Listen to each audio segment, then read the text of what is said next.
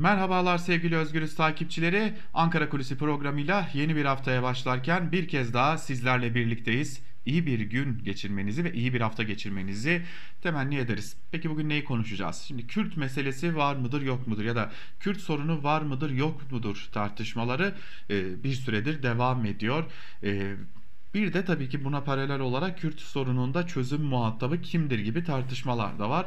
Ee, bir yanda MHP Genel Başkanı Devlet Bahçeli, Doğu Perinçek gibi isimler hatta Cumhurbaşkanı ve AKP Genel Başkanı Erdoğan gibi isimler Kürt meselesi yoktur. Biz o işi hallettik e, benzeri çıkışlar yaparken tabii bir de kökten e, sorunu reddeden isimler de var. Bir diğer yandan da HDP kapatılmalı çağrıları yeniden alevlenmiş durumda. Bir yandan da Anayasa Mahkemesi'nde e, haliyle HDP hakkındaki kapatma davası devam ediyor. E, ilerleyen aylarda özellikle bu gündemin daha fazla ısınacağını da biliyoruz. Şimdi buradaki esas mesele sanırız biraz da şu, biraz da ayrıntılarıyla konuşmak gerekecek. Çünkü bir yanda AKP iktidarı Kürt sorunu yoktur ve benzeri çıkışlar yaparken e, bir yandan da e, HDP'nin yoğun oy aldığı Kürtlerin yoğun yaşadığı illerde e, ciddi temaslar, ciddi çabalar olduğuna dair de belli başlı duyumlar var.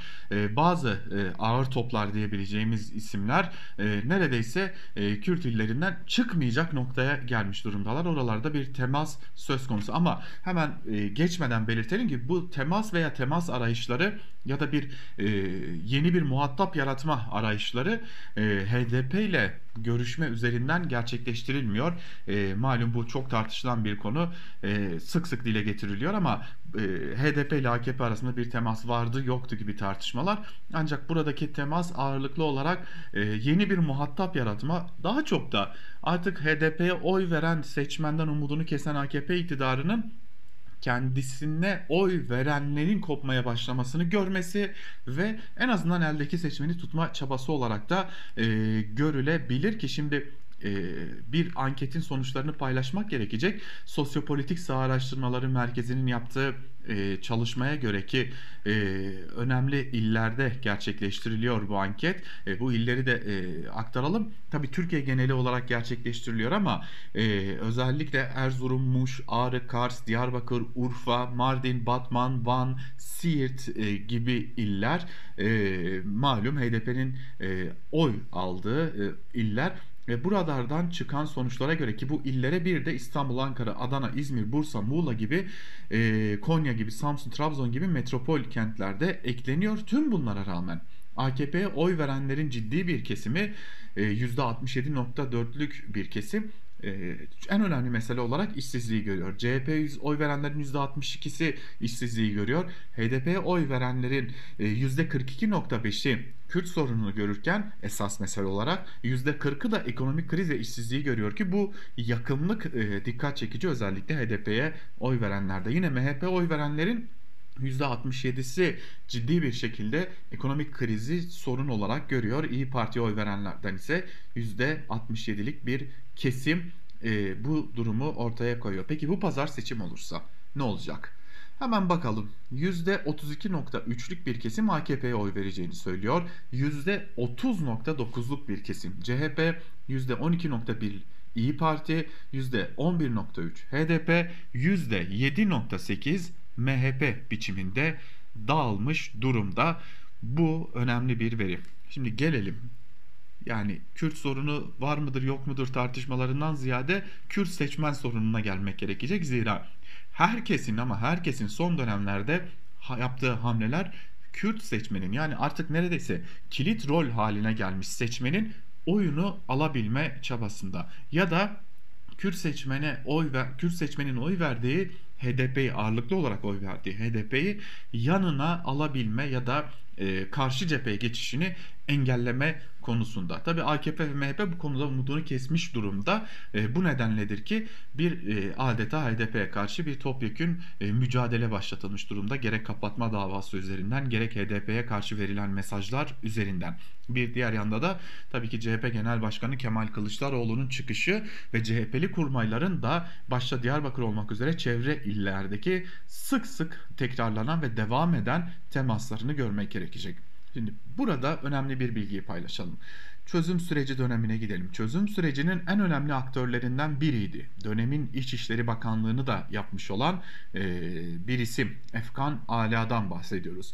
Uzunca bir süre sessizdi Efkan Ala. Sonra AKP içerisinde bir e, konuma getirildi. AKP'de karar organlarına e, dahil edildi. Efkan Ala tabii ki çözüm süreciyle hatırlanan bir isim olduğu için e, Diyarbakır, Van, Mardin ve çevre illere gittiğinde yani Kürt seçmenle doğrudan temasa geçtiğinde tırnak içerisinde daha iyi bir karşılık bulabiliyor AKP'li diğer isimlere karşı. Çünkü bir de AKP ile ittifak, e, MHP ile ittifak halinde olan bir AKP gerçekliği var. İşte bu nedenle Efkan Ala, Abdurrahman Kurt gibi birçok isimler hatta Cumhurbaşkanı Erdoğan'ın bir e, kadın danışmanının da olduğu e, isimler çok uzun süredir e, Kürtlerin yoğunlukla yaşadığı e, illerde HDP'nin çok ciddi oy aldığı illerde en azından AKP'ye oy veren muhafazakar Kürt seçmen de kendilerinden kopmasın umuduyla çok ciddi bir çalışma yürütüyorlar. Orada temaslarda bulunuyorlar. E, Kürt sorunu vardır diyorlar orada ve Kürt sorunun çözümü için de ileriyi işaret ediyorlar. Tabi bu akla bu ne periz bu ne lahana turşusu e, sözünü getiriyor. Çünkü bir yanda doğrudan partinin genel başkanı olarak Erdoğan Kürt sorunu yoktur derken e, kurmayları e, Kürt seçmene Kürt sorunu için geleceği işaret ediyorlar ve çözebilecek partinin de AKP olduğunu söylüyorlar. Çok uzun bir süredir neredeyse o illerden çıkmayan isimlerden bahsediyoruz. Bu da e, Kürt seçmenin e, özellikle HDP'li seçmenin ne derece kilit konumda olduğunu da bir kez daha gösteriyor.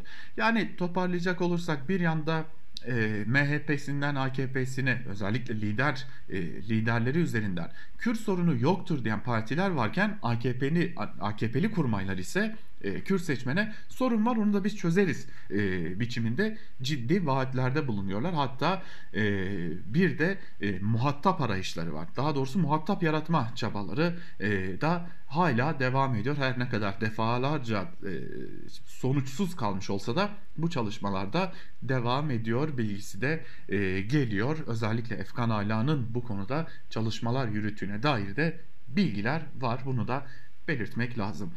Yani kısacası Kürt sorunu var mı yok mu tartışmasının esası en azından şimdilik AKP açısından Kürt seçmen sorunu haline gelmiş durumda. Kürt seçmeni yanında tutma çabası haline gelmiş durumda. Bugünlük de Ankara Kulisi'ni bu bilgilerle tamamlayalım. AKP'nin Diyarbakır ve çevresinde yürüttüğü Kürt seçmeni ikna turlarına kısaca bir göz attık. Yarın yine Ankara Kulisi'nde görüşmek umuduyla. Hoşçakalın.